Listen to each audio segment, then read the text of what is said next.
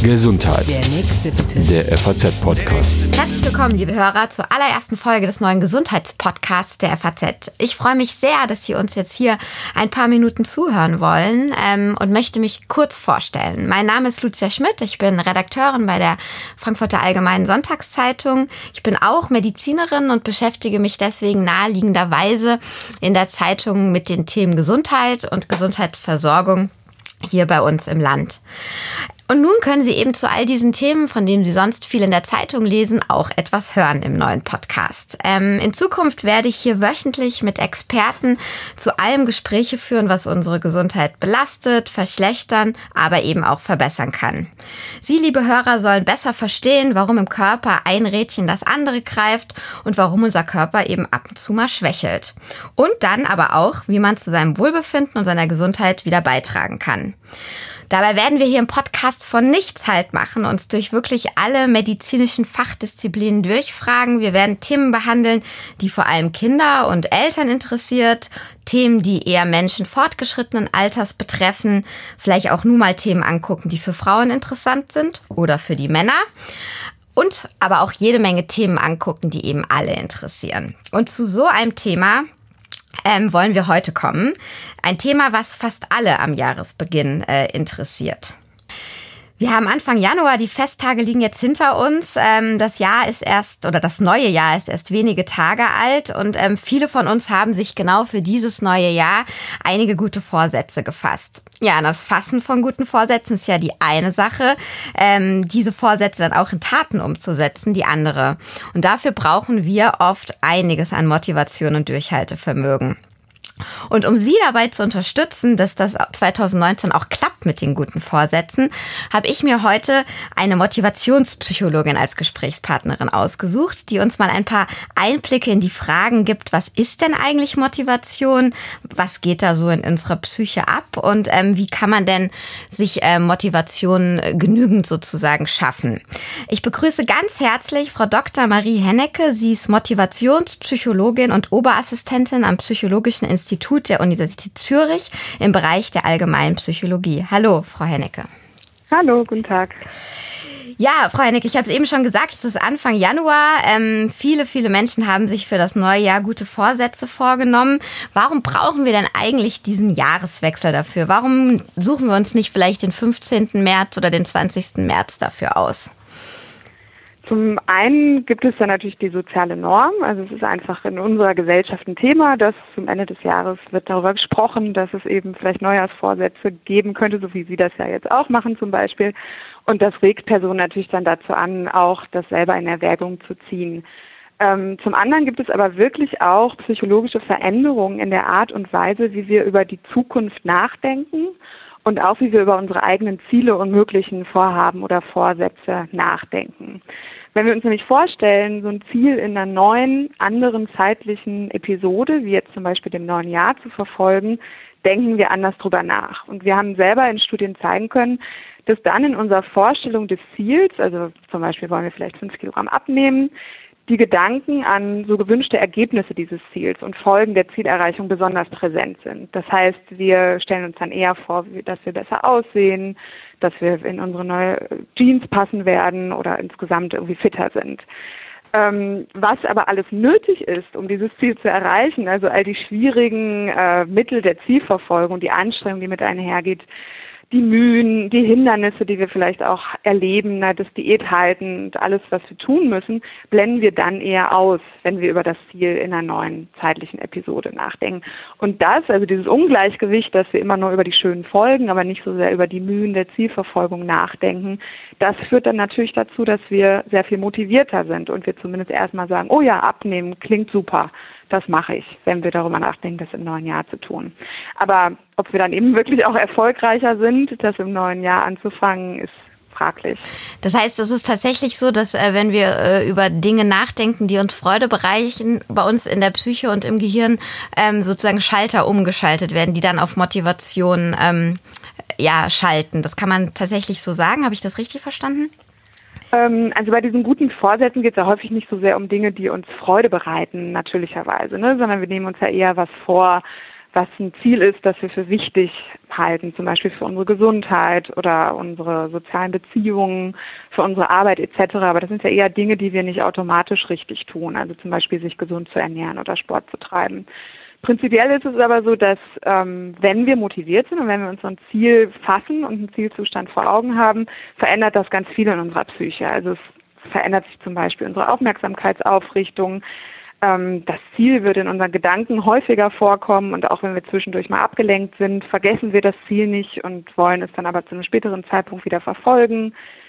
Wir erkennen dann auch besser Objekte in unserer Umgebung, die für dieses Ziel förderlich sind. Also ein ganz einfaches Beispiel ist, dass wenn Sie vielleicht zum ersten Mal einen Brief äh, in den Briefkasten werfen möchten auf dem Weg zur Arbeit, fallen Ihnen auf einmal die gelben Briefkästen auf, die Ihnen vorher gar nicht aufgefallen sind auf demselben Weg. Also wir haben dann eben auch einen Blick für Gelegenheiten der Zielverfolgung und Objekte, die dabei dienlich sind. Und wir wollen dann natürlich auch Ressourcen zur Verfügung stellen, um unseren Zielzustand zu erreichen. Wir sind auch emotional involviert, also Ereignisse, die unser Ziel fördern, bewerten wir als positiv und freuen uns über sie und Dinge, die mit unserem Ziel konfligieren, dem Ziel im Weg, im Weg stehen, die sind dann auf einmal negativ, auch wenn sie das vielleicht vorher gar nicht so waren. Also das schöne Abendessen mit Freunden, das früher einfach nur uneingeschränkt positiv war, ist auf einmal vielleicht problematisch, wenn wir eigentlich abnehmen wollen zum Beispiel. Okay.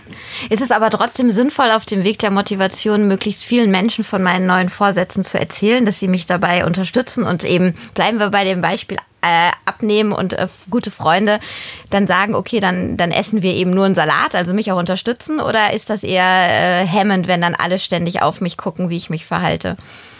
Ähm, ich würde sagen, das hat so seine Vor- und Nachteile. Also es ist natürlich so, dass es schon eine gewisse Verbindlichkeit schafft, auch wenn wir unsere Vorsätze mit anderen teilen. Aber das sollte eben nicht in soziale Kontrolle umschlagen. Also ähm, es ist vielleicht gut, dem Partner zu sagen, dass wir gerne abnehmen wollen, aber wenn der dann anfängt zu kontrollieren, ob wir heimlich einen Keks gegessen haben, dann ähm, ist das eher demotivierend. Ähm, soziale Unterstützung ist hingegen natürlich sehr gut. Also ohne diesen kontrollierenden Aspekt und die bekommen sie natürlich insbesondere dann, wenn andere auch wissen, dass sie ähm, auf soziale Unterstützung angewiesen sind. Okay. Jetzt gibt es ja Menschen, die ähm, nehmen sich äh, was vor oder sind eben für irgendwas motiviert und die ziehen das dann durch und da ähm, äh, merkt man zumindest von außen nicht, dass es mal an der Motivation ähm, hapert. Und bei anderen, sage ich mal, da ist schon nach zwei, drei Wochen irgendwie Schluss. Sind uns, ähm, ist uns Motivation irgendwie ein Stück angeboren? Querstrich, ist das eine Persönlichkeitsstruktur, die man hat oder nicht? Ähm, Motivation, mhm. motiviert zu sein, einfach mal allgemein für Dinge oder sich schnell motivieren zu können?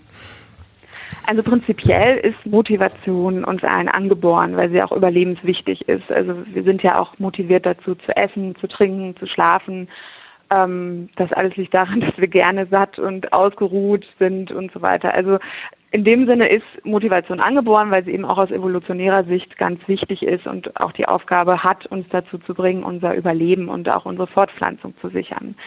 Ähm, das zeigt sich auch darin, dass wir zum Beispiel motiviert sind, soziale Beziehungen zu führen, unsere Umwelt zu kontrollieren, also irgendwie im Griff zu haben und erfolgreich sein wollen und Ressourcen ansammeln. Darüber hinaus gibt es aber natürlich durchaus Unterschiede zwischen Personen, wofür sie sich interessieren, was sie motiviert, was sie gerne machen, was sie wichtig finden und auch in Bezug darauf, wie leicht es ihnen fällt, Ziele zu verfolgen. Da geht es weniger um die Motivation, also dass wir vielleicht irgendetwas wollen, sondern eher darum, äh, wie gut wir uns selber regulieren, wie gut wir unser Verhalten steuern können. Da gibt es schon Personen, denen das leichter fällt, ihre Ziele zu verfolgen als andere. Also das sind dann eher Unterschiede in der Fähigkeit zur Selbstregulation. Okay. Wenn ich jetzt jemand bin, der vielleicht nicht die allerbeste Selbstregulation hat, was haben Sie denn vielleicht für, für Tipps, dass ich mich da ein bisschen steigern kann? Also zum einen ist es so, dass zwar diese Selbstregulationsfähigkeit eine relativ stabile Persönlichkeitseigenschaft ist, aber die ist jetzt wiederum auch nicht so in Stein gemeißelt, dass man sie nicht verändern kann. Also wir haben zum Beispiel auch Studien, die zeigen, dass Erwachsene im höheren Alter tatsächlich besser daran sind, als jüngere Erwachsene ihre Ziele zu verfolgen. Und das liegt wahrscheinlich auch daran, dass sie mehr Erfahrung haben und auch vielleicht besser die Strategien kennen, mit denen sie Ziele erfolgreich verfolgen können. Prinzipiell ähm, würde ich Personen raten, wenn sie sich Ziele setzen, dass sie zum einen darauf achten, dass diese Ziele für sie realistisch sind und sie eben auch sich nur solche Ziele setzen, die sie sich auch zutrauen. Also wenn ich mir gar nicht zutraue, dass ich das Ziel verfolgen kann, dann ist eben auch sehr wahrscheinlich, dass ich bei den ersten Rückschlägen auch schnell aufgebe und auch gar nicht bereit bin, so viele Ressourcen zu investieren. Und ich würde wirklich vor allem vorschlagen, sich sehr, sehr gut vorzubereiten auf die okay. Zielverfolgung. Sich Was also heißt das? Sich tatsächlich konkret zu überlegen, wie man das Ziel verfolgen will. Also Strategien und Mittel zurechtzulegen, auf die man zurückgreifen kann. Und anstatt jetzt nur darüber eben nachzudenken, wie toll das ist, wenn man das erreicht hat, vor allem im Auge zu halten, okay, ich stehe jetzt hier und da will ich hin und das sind die Dinge, die ich tun muss, um dahin zu kommen und das sind die Hindernisse, die ich irgendwie überwinden muss. Und gerade so eine sehr genaue Planung und auch Planung, wie ich mit Hindernissen umgehe, ist da wahrscheinlich sehr, sehr wichtig. Also ich überlege mir, was tue ich, wenn es draußen regnet und ich vielleicht keine Lust zu joggen habe. Ähm, oder eben, wenn ich ins Restaurant eingeladen bin, wo ich halt früher eigentlich gerne gut gegessen habe, überlege ich mir vorher am besten schon, was ich stattdessen nehme, dass ich eben nicht die Nudeln in Sahnesoße esse, sondern lieber den gegrillten Fisch mit Gemüse. Aber dass ich wirklich so ganz konkrete Strategien und Verhaltensweisen mir vorher zurechtlege. Okay. Und ist, Sie haben da ja auch ähm, äh, schon öfter mal ein bisschen was erzählt zu den guten Vorsätzen und ich glaube auch äh, ein bisschen dazu geforscht. Ähm, wie viele Menschen schaffen das denn am Ende, seine, ihre Ziele und ihre guten Vorsätze auch wirklich umzusetzen? Haben Sie da einen Erfahrungswert? Ähm, also es gibt dazu meines Wissens nach nicht sehr viele Erfahrungswerte. Ich kenne zwei Studien, die ähm, Personen über sechs Monate begleitet haben, nachdem die sich äh, solche Neujahrsvorsätze gesetzt hatten und die berichten so Erfolgsraten von 40 bis 50 Prozent ähm, nach sechs Monaten. Aber es ist natürlich so, dass viele Vorsätze noch ein sehr viel dauerhafteres Engagement erfordern. Also wer zum Beispiel ein gesundes Körpergewicht halten möchte oder regelmäßig Sport treiben möchte, der ist natürlich nach sechs Monaten nicht fertig damit. Ähm, und darüber weiß man tatsächlich relativ wenig, wie hoch da die Erfolgsquoten sind. Sind denn tatsächlich Abnehmen, mehr Sport machen, ähm, weniger Rauchen so die absoluten Klassiker oder kommen Ihnen so bei Ihrer Arbeit auch immer mal überraschende Vorsätze unter? Ähm, nee, das sind tatsächlich die Klassiker. Also wir sehen auch selber, also wir richten uns natürlich auch in den Studien, die wir machen, so ein bisschen nach den Themen, die für Personen wichtig sind und die sie gerne ähm, verfolgen wollen. Wir müssen natürlich immer Studienteilnehmende finden, die Lust haben, an unseren Studien teilzunehmen. Und da ist es wirklich in der Erfahrung besonders leicht, Leute zu finden, die gerne abnehmen wollen ähm, und mehr Sport treiben, sich gesünder ernähren. Also alles so in diesem Bereich ähm, Gesundheitsverhalten im Allgemeinen ist da sehr, sehr verbreitet.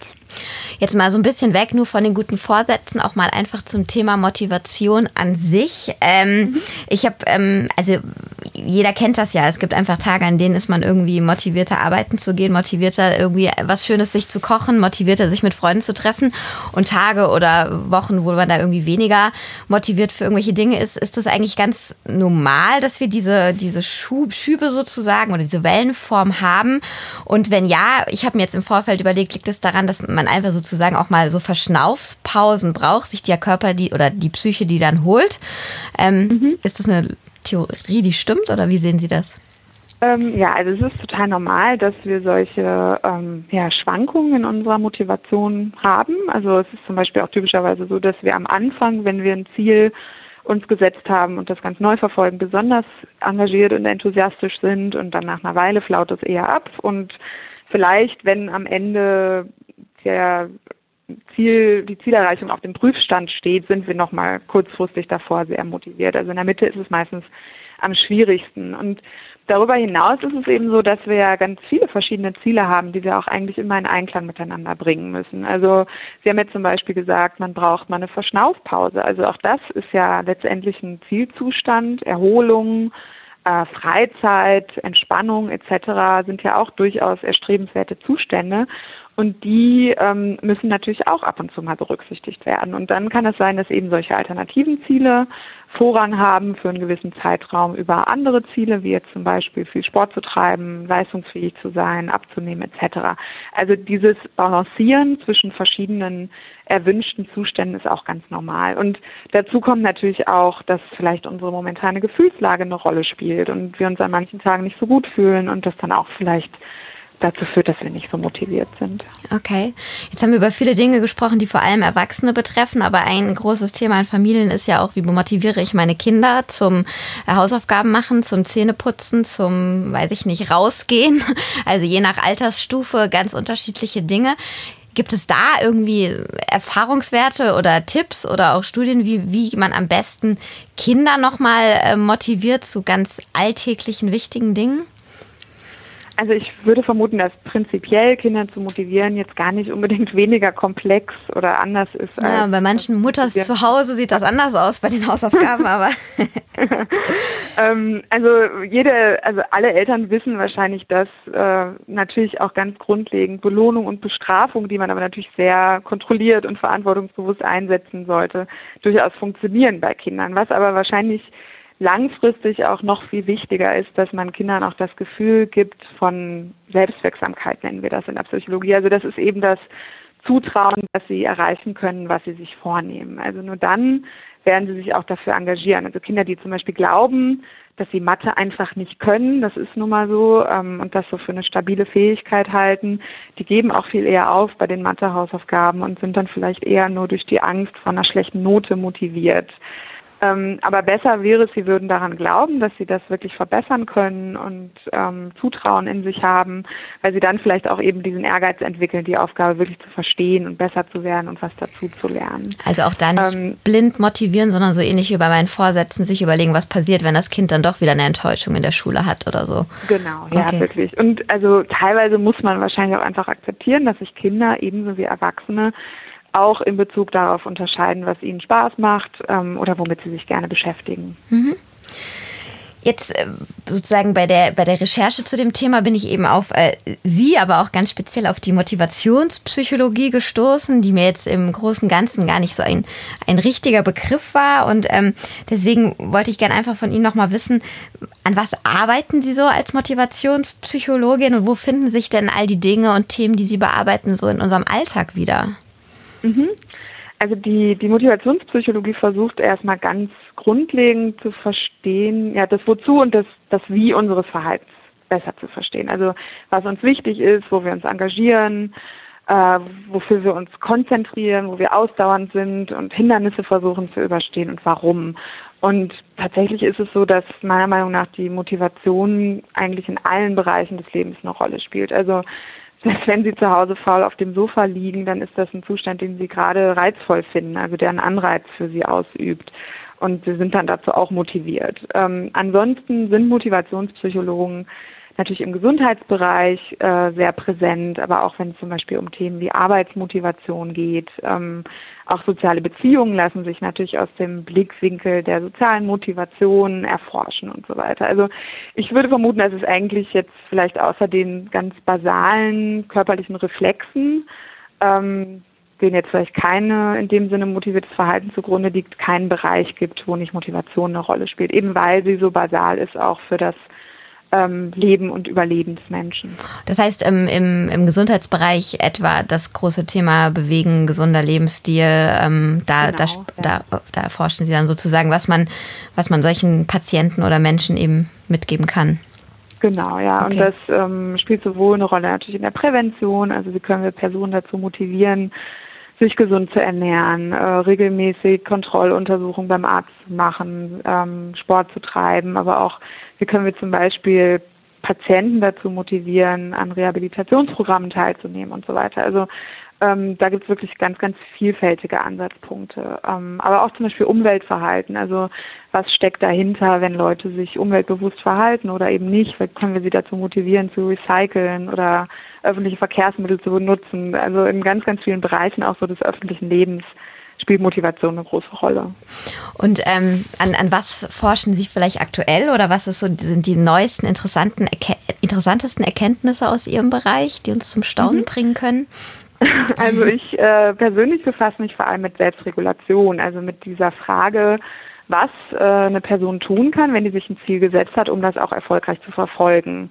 Und zwar insbesondere dann, wenn diese Zielverfolgung vielleicht keinen Spaß macht. Also wenn man zum Beispiel Sport treibt, man steht auf dem Laufband im Fitnessstudio und es ist wahnsinnig anstrengend, man hat keine Lust mehr.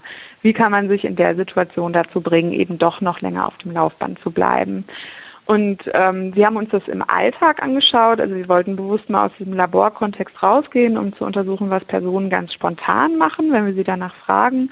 Und, Auf dem ähm, Laufband jetzt oder damit ich es richtig verstehe? Oder? In, in ganz verschiedenen ah, okay. Mhm, okay. Also wir machen sogenannte Experience Sampling Studien, bei denen Personen über ihr Smartphone befragt werden. Sie bekommen dann zum Beispiel siebenmal am Tag über eine ganze Woche so einen Fragebogen von uns auf ihr Smartphone und wir fragen sie dann, ob sie zum Beispiel gerade in einer Situation waren, wo sie was fortführen wollten, was ihnen keinen Spaß gemacht hat. Und das kann dann Laufband gewesen sein, es kann aber auch eine schwierige Arbeitsaufgabe gewesen sein oder sowas in der Art. Und wir fragen sie dann auch, was sie getan haben, um eben da am Ball zu bleiben und ausdauernd zu sein. Und da haben wir festgestellt, dass tatsächlich ähm, überwiegend eine sehr, sehr beliebte Strategie ist, sich diese positiven Folgen der Tätigkeit vor Augen zu führen, also darüber nachzudenken, was man davon hat, wenn man jetzt ausdauernder bleibt. Ähm, darüber, wie hilfreich das tatsächlich ist, haben wir recht ähm, widersprüchliche Befunde eigentlich noch. also wie effektiv heißt hilfreich oder also genau, wie? genau. Okay. Ob man wirklich, wenn man sich vorstellt, ähm, ah, ich bin ja hier, um abzunehmen und deswegen bin ich auf dem Laufband, ob das wirklich dazu führt, dass man länger auf dem Laufband bleibt.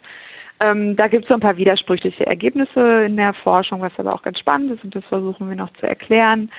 Ähm, was scheinbar hilft tatsächlich, ist sich auch vor Augen zu halten, dass man es ja vielleicht bald geschafft hat, also wenn das denn wirklich der Fall ist. Und auch vor also eine ablaufende Uhr zum Beispiel auf dem Laufrad und bei dem Bleistift. Genau, okay. wirklich zu denken, ach, sind ja jetzt nur noch fünf Minuten, ich halte das jetzt noch durch. So, ähm, ähm, was ebenfalls hilft, ist zu versuchen, guter Stimmung zu bleiben, also eigene Emotionen zu regulieren in dieser Situation. Ja, und also wir vermuten, dass eben diese Strategien auch hilfreich sind für Personen, die ähm, sonst vielleicht nicht so eine gute Selbstregulationsfähigkeit haben. Also auf Dauer wollen wir dann natürlich auch in der Lage sein, Ratschläge zu geben und Personen zu empfehlen, wie sie sich verhalten können, um eben ausdauernd zu sein bei ihren Zielen. Und Sie selbst sind super ausdauernd. Am besten nehme ich Sie mit auf das Laufband und Sie sagen mir dann.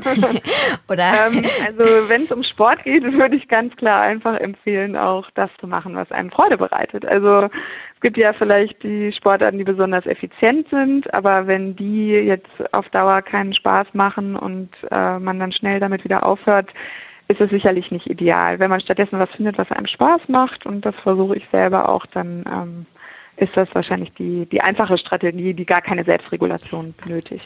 Naja, also in diesem Sinne, liebe Hörer, kann ich nur sagen, egal was Sie sich äh, für einen Vorsatz gefasst haben, mehr Sport zu machen, an die Luft zu gehen und rauszugehen, kann nie was schaden.